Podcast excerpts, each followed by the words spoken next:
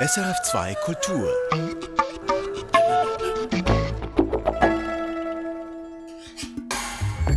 SRF2 Kultur. Kontext. Guten Morgen am Montag. Mein Name Caroline Lüchinger und in dieser halben Stunde schauen wir auf den neuen Roman von Michael Köhlmeier. Viereinhalb Jahre hat er an seinem neuen Roman gearbeitet. Viereinhalb Jahre für einen knapp tausend Seiten starken Roman. Und darin geht es um die Frage, was ist der Mensch? Das Spannende und Einzigartige daran ist aber nicht nur die Frage selbst, sondern der Blickwinkel, den der österreichische Schriftsteller hat. Die Hauptfigur ist eine Katze, respektive ein Kater. Matu heißt der Kater, wie auch der Roman selbst. Matu kann lesen, schreiben und er spricht die Menschensprache. In der schreibt er seine Lebenserinnerungen über all seine sieben Leben übrigens. SRF Literaturredakteur Michael Lysier hat Matu gelesen und mit Michael Köhlmeier geredet. Michael Köhlmeier, worin liegt für Sie der Reiz, den Menschen aus den Augen eines Tieres zu betrachten? Äh, aus, dem, äh, aus den Augen eines Tieres einen Menschen anzuschauen, das ist wohl die größtmögliche Distanz, die man herstellen kann. Vielleicht noch größer wäre, wenn man einen Stein, sich in einen Stein versetzt, aber das fällt einem dann schon unglaublich, würde einem schwer fallen. Und das war auch beim Schreiben das für mich Überraschende auch, immer, dass immer diese Distanz da war. Ich hab, bin nie in Versuchung gekommen, dass ich, oder äh, es ist bei mir nie passiert, dass ich unmerklich plötzlich aus, aus Menschensicht beschrieben habe, sondern mir war immer klar, es redet jetzt ein Kater. Und das hat mir natürlich auch große Freiheit gegeben beim Schreiben. Ich hatte auch immer wieder das Gefühl, das liegt Ihnen, in, in diese Figur des Katers einzusteigen und es macht Ihnen Spaß. Ja, und es ist mir Jetzt staune ich sogar darüber manchmal. Es ist mir nicht, von Anfang an hatte ich das Gefühl, es ist mir gelungen. Also ich habe auch gedacht später, wenn es mir nicht gelungen wäre, von Anfang an wäre es mir nie mehr gelungen. Ich habe ein Bild gesehen, eine, ein Stahlstich, glaube ich, von der Französischen Revolution mit der Guillotine und unten waren lauter Hunde und Katzen. Und ich habe mich dann erkundigt und habe also erfahren, dass sie das Blut geleckt haben. Und da war sofort irgendwie der Gedanke da, wie dieses für uns Menschen unglaublich einschneidende Ereignis, wie würden jetzt, also das muss er im Konjunktiv natürlich sagen, im Irrealis, wie würden sich zu dieser Zeit Tiere, die, die, verhalten oder wie würden sie über das, wenn sie darüber nachdenken können, wie würden sie das reflektieren? Also ein für uns geschichtliches Ereignis, das für sie vollkommen bedeutungslos ist. Und daraus hat sich dann auch gleich die nächste Überlegung gesponnen. Eine Katze hat sieben Leben, wie es bei uns heißt. Und dann soll er nicht nur bei der Französischen Revolution da gewesen sein, sondern bei weiteren Leben, die ich aber von Anfang an nicht gewusst habe unbedingt. Aber äh, sagen wir so, die Perspektive war dann da, das wird sich hinziehen. Und der Moment, in dem Sie diesen Stich mit der Guillotine und den Katzen darunter gesehen haben, das war, wenn ich Sie richtig verstehe, der Moment, als Sie die Idee hatten, für diesen Matou und den ganzen Roman. Genau, das war's. Und ich weiß von anderen Romanen, dass oft äh, ich, äh, wenn ich dann begonnen habe, und mir dann Rechenschaft abgelegt habe, ab wann trage ich den mit mir herum. Ich mir sagen musste, die Idee, die ist schon länger da, aber so mehr oder weniger im Halbbewusstsein kommt wieder ein bisschen hoch. Bei diesem hier war es so, dass eigentlich mit diesem Bild die Idee kam und gleich auch habe ich zu schreiben begonnen. Und nicht nur die Idee Französische Revolution, sondern eben naheliegend war auch gleich die Idee da, dass er sieben Leben erzählt. Und weil er in der Französischen Revolution sein erstes Leben hatte, habe ich mir auch von Anfang an gedacht, wenn man überhaupt eine theoretische Überlegung hat, so bei einem Anfang, es könnte so die Geschichte der Aufklärung von der Französischen Revolution bis heute aus der Sichtweise eines Katers sein. Also mit den romantischsten Mitteln, die man sich vorstellen kann, weil in der Romantik hat man ja sowas gemacht, E.T. Hoffmann natürlich, die Geschichte der Aufklärung äh, irgendwie aus einer vollkommen distanzierten Perspektive zu erzählen. Und wie sich das anhört, hören wir in einem ersten Ausschnitt aus dem Roman. Wir hören gleich den Anfang. Ich habe meinen Herrn sterben sehen. Sein Tod geschah schneller, als du das Wort sterben aussprechen kannst. Ich hockte unter der Guillotine und leckte das Blut. Der Herr meines ersten Lebens nämlich war niemand anderer als Camille Desmoulins, der Bestürmer der Bastille, der schneidigste Reden- und Artikelschreiber der Revolution der berühmte, berüchtigte und beliebte Halt, so höre ich dich rufen. Du fragst, woher weiß er das? Er ist ein Kater. Er war ein Kater, er wird immer ein Kater sein. Was wissen Katzen über uns Menschen und über unsere Geschichte? Was maßt er sich an? So fragst du, habe ich recht? Und woher bitte sollte er wissen, was eine Guillotine ist? Und was ein Revolutionär ist? Und woher obendrein wusste er damals, dass sein Herr, der berühmte, berüchtigte und beliebte Camille Desmoulins ist? Auch wenn du den Fluss meiner Erzählung schon an seiner Quelle hemmst, was mir lästig ist, gebe ich doch zu, deine Fragen sind berechtigt. Also noch einmal, von vorn. Und diesmal werde ich zunächst von mir sprechen, denn darüber kann niemand mich belehren. Ich beginne ein Unternehmen, welches beispiellos dasteht und bei dem ich keine Nachahmer finden werde. Ich will dir einen Kater in seiner ganzen Naturwahrheit zeigen, und dieser Kater werde ich selber sein. Ich allein. Matu. Das ist mein Name. Ein Kater stellt sich vor, hier zu Beginn des Romans Matu von Michael Köhlmeier. Wir hörten einen Ausschnitt aus der Hörbuchfassung, die es ebenfalls gibt. Michael Köhlmeier, dieser Matu wird nun sieben Herren haben im Verlauf der nächsten 230 Jahre. Und dieser erste ist Camille Desmoulins, ein bekannter französischer Revolutionär. Nicht der allerbekannteste, aber doch ein bekannter und entscheidender. Er hat zum Sturm auf die Bastille aufgerufen. Er, er hatte den Namen Protekteur der Laterne, also hat auch dazu aufgerufen, dass man möglichst viele Adlige an die Laternen hängt in Paris. Warum haben Sie sich gerade für den entschieden?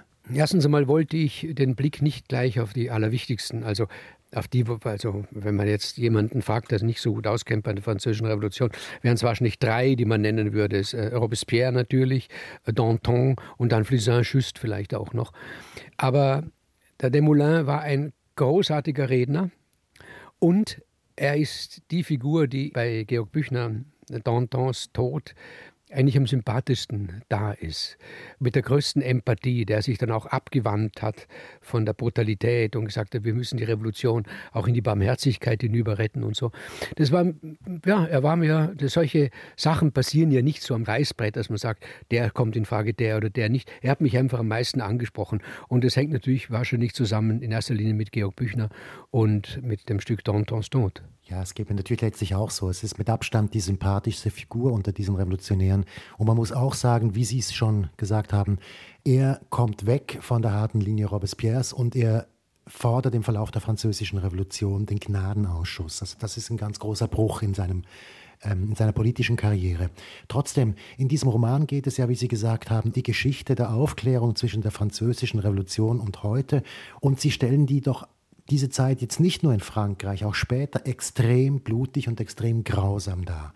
Warum ist das so? Warum stellen Sie sie so grausam dar? Ich glaube nicht, ich, ich möchte das schon sagen, es liegt nicht an mir. Ne? Das liegt, es liegt an dieser Geschichte und auch nicht am Kater. Äh, liegt es auch nicht. So ist man fragt sich ja schon bei der Französischen Revolution, wo das erste Mal so allgemeine Menschenrechte und, und wo sowas wie Humanität in ein politisches Programm aufgenommen wird, das innerhalb weniger Jahre zu einem unglaublichen Terror umkippt. Also dass genau aus dem Guten das Böse erwächst, kann man dort gut sehen. Die Hauptargumente von Robespierre, um zu töten, war Tugend.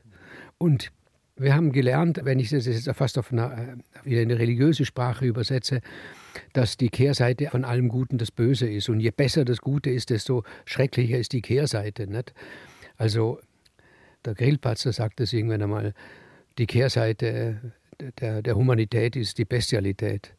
Und wir sagen, im Prinzip ist es unlogisch, dass es so ist. Und dass die Beispiele, die es eben in der Geschichte gibt, die sagen, es ist aber so. Und wir sagen, es kann doch nicht aus einem, äh, aus einem guten Gedanken etwas so Böses werden. Und es gibt viele Stimmen, die sagen, na gut, schau, diese Aufklärung, die hat natürlich auch äh, die Naturwissenschaften ungeheuer gefördert, die Wissenschaft überhaupt, weil man gesagt hat, nein, es, es geht nicht mehr um Gottes Glauben, sondern wir selber haben es in der Hand, ob wir etwas glauben oder nicht und wir können das beweisen und wenn wir irren, dann können wir es zurücknehmen. Lauter Dinge, wo man sagt, die Entwicklung der Naturwissenschaft, der Wissenschaft hängt unmittelbar zusammen mit der Entwicklung der Humanität.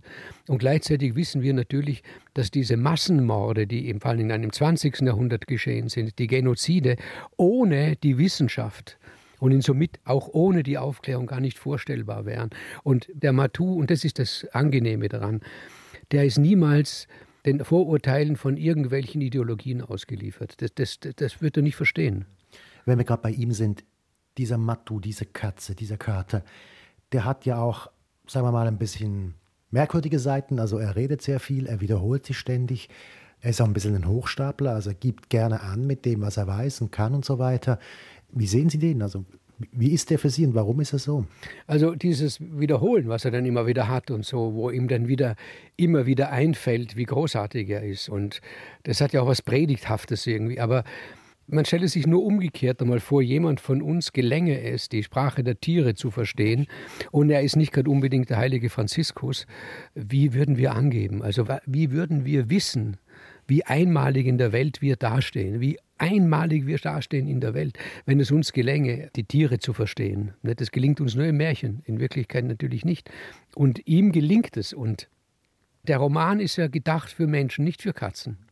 Also wenn wir jetzt uns als Mensch in die Seele und ins Herz und ins Hirn einer Katze versenken würden und würden es unseresgleichen erzählen, das wäre das eine. Aber wenn ich jetzt mit den Katzen reden würde, die sich ja wahrscheinlich und da sind sie nicht anders als wir, angenommen, sie würden Bewusstsein haben, sich uns überlegen fühlen. Und er sagt es ja auch manchmal, schau mal, wenn ein Zucken unserer Barthaare sagt so viel aus, dass alle eure Semiotiker zusammen, du kannst, das ist primitive äh, Angelegenheit. Und äh, wenn ich mit der Katzen rede würde und würde sagen, ja, ja, schon. Aber ich habe euch so studiert, wie euer einer euch gar nicht studieren kann, nämlich mit Distanz. Was meinen Sie, wie wir angeben würden in der Welt der Katzen und nichts anderes tut er halt. Und noch eines möchte ich dazu sagen. Für mich war also nicht nur dieses Bild von der Guillotine, sondern ein literarisches Vorbild. Nicht so sehr ist der Katamur, der weil man den liest, vollkommen anders ist, nicht? sondern ein literarisches Vorbild war für mich Rabelais, Gargantua und Pantagruel. Also dieses übermäßig, überschäumende, wo da ist, wo man sich einfach mal traut, jetzt, dass man sagt, wenn ich schon so was Fantastisches schreibe, wie das eine Katze denken, sprechen und lesen und schreiben kann und uns studiert, dann soll der nicht so ein kleiner, grauer, realistischer und zurückgenommener Schreiber sein. Dann soll er wirklich die große Pauke spielen dürfen. Ja, und das macht er auch. Und das macht er mit Wonne. Ne? Das macht er mit Wonne, ja. Jetzt wird es, glaube ich, Zeit, dass wir mal ein bisschen was verraten. Also wer sonst noch das Herrchen ist von diesem Matou nach Gami Desmoulins. Ich möchte nicht zu viel verraten, aber ein paar Sachen müssen wir einfach missen, damit die Leute äh, verstehen, wovon wir reden. Nach Gami Desmoulins, der ihm Sprechen beibringt, wird äh, E.T.H. Hoffmann sein Herrchen sein. Der wird ihm Lesen und Schreiben beibringen. Danach gibt es zwei andere Episoden, auf die, die kann ich jetzt überspringen, die muss ich auch nicht verraten.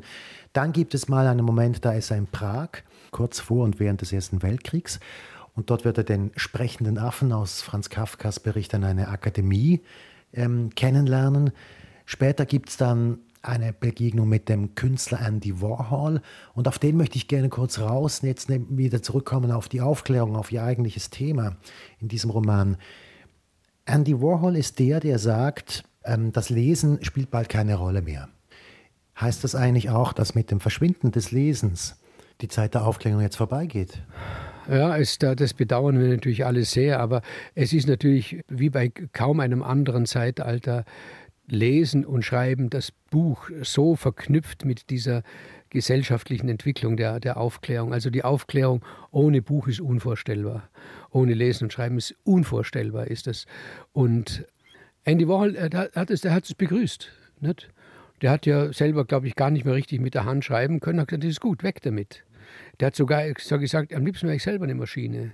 Also diese vollkommene Oberflächlichkeit, wo man auch lernen muss, weil wir, die wir deutsch geprägt sind, für uns ist die Oberfläche und Oberflächlichkeit ist bedeutend mit Gedankenlosigkeit. Und das ist ja gar nicht so unbedingt. Es ist, wie soll man sagen, wir müssen den Dingen ja keine Poesie aufzwingen. Wir müssen sie in den Dingen finden. Das ist ja umgekehrt. Wenn der Andy Warhol hergeht und sagt, in dem Augenblick, wenn wir ein und denselben Gegenstand, und zwar den banalsten Gegenstand, den man sich denken kann, eine Dose mit Campbellsuppe, wenn man die aber zehnmal auf, äh, dort nebeneinander hin, dann entwickelt die eine Poesie, der wir uns nicht entziehen können. Und ich habe nichts beigetragen in dem Sinne, ich habe sie nur als zehnfach dargestellt. In jedem Regal, wenn ich hingehe, sehe ich sie zehnfach. dort. Und er hat das einfach so übernommen. Oder diese Verfremdung der Porträts. Und das ist schon, ich kann nicht sagen eine große Leistung oder sowas, aber es ist eine Revolution innerhalb der Kunst. Eine große Revolution innerhalb der Kunst.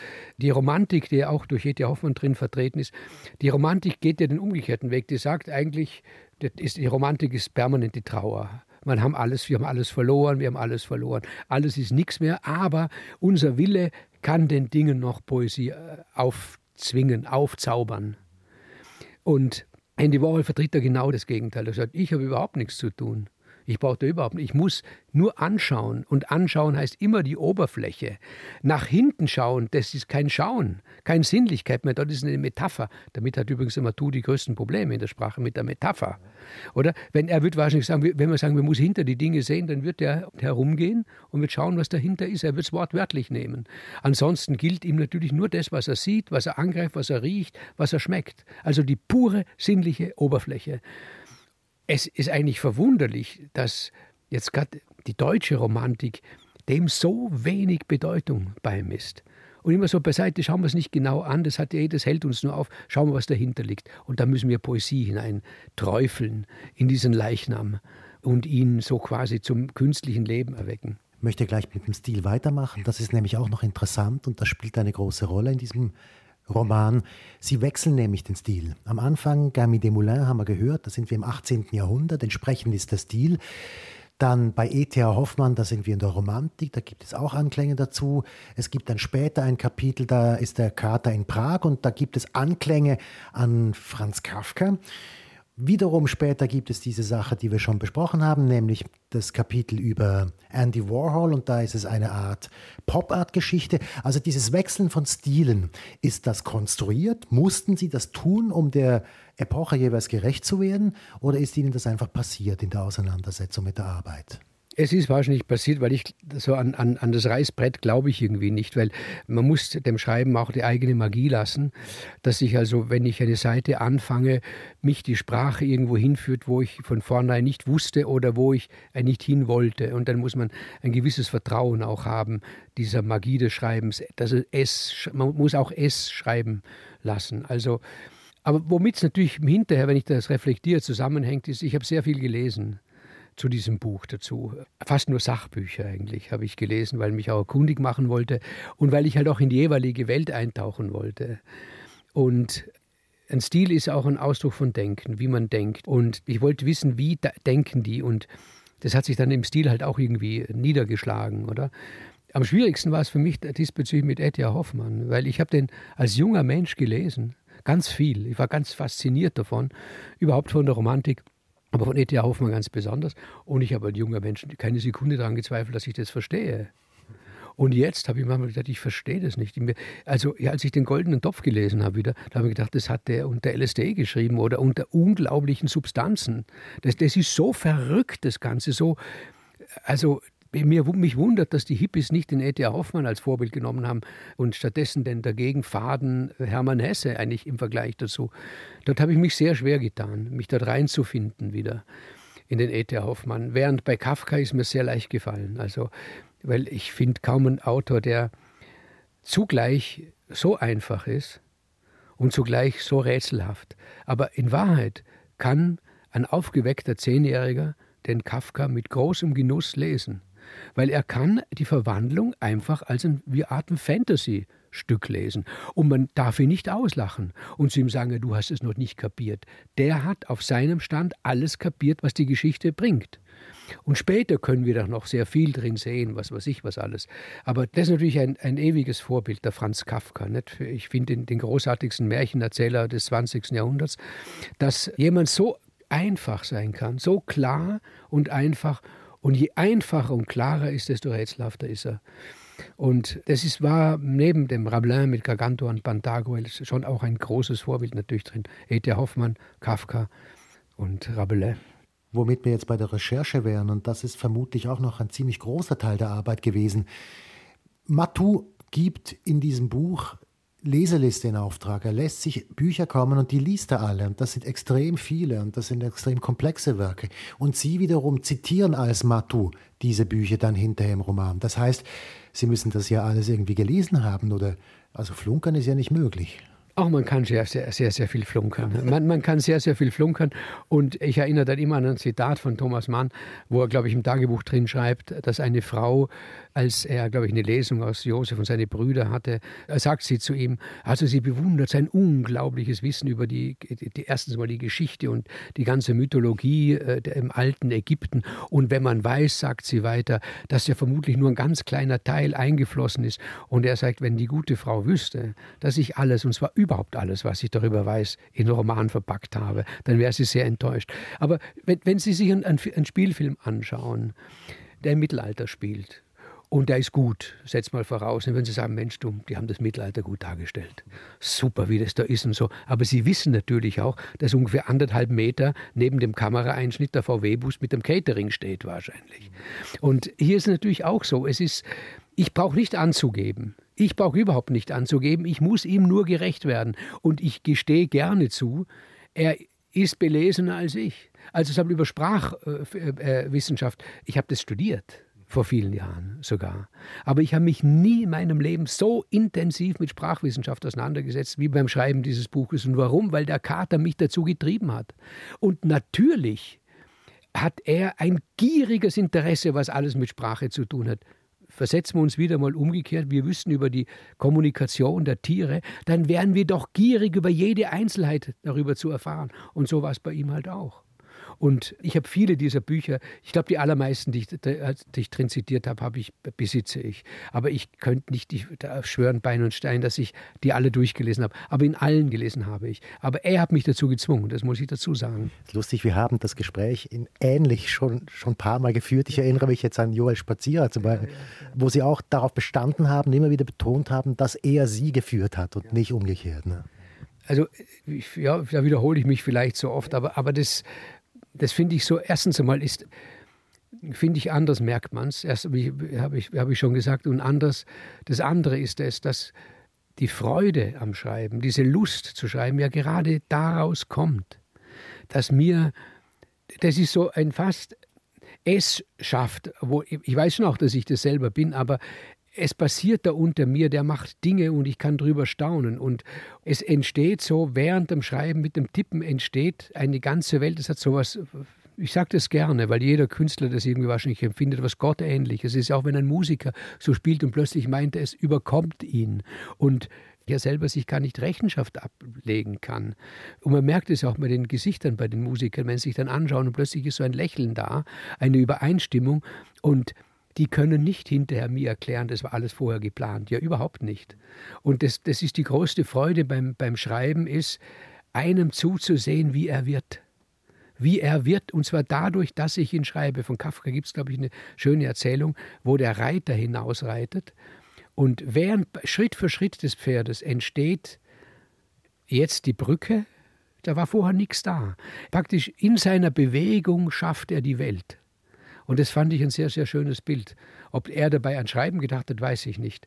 Und ich möchte auch nicht drüber nachdenken. Ich möchte beim Kafka das so haben, wie es da ist. Und diese Oberfläche von Kafka ist so unfassbar schön, dass wir nicht hergehen können und da groß herum interpretieren. Ich möchte noch einen zweiten Ausschnitt zeigen aus dem Buch und das ist jetzt nicht Kafka, sondern es ist eine Stelle aus dem sechsten Kapitel, eine Stelle aus dem Leben mit Andy Warhol weil der am extremsten anders ist als das, was wir schon gehört haben. Wir hören einen ganz kurzen Ausschnitt aus diesem Kapitel. Es ist die Art und Weise, wie der Kater jetzt zusammen mit diesem Künstler lebt. Party bei Bianca Jagger. Vom Chelsea Hotel direkt dorthin.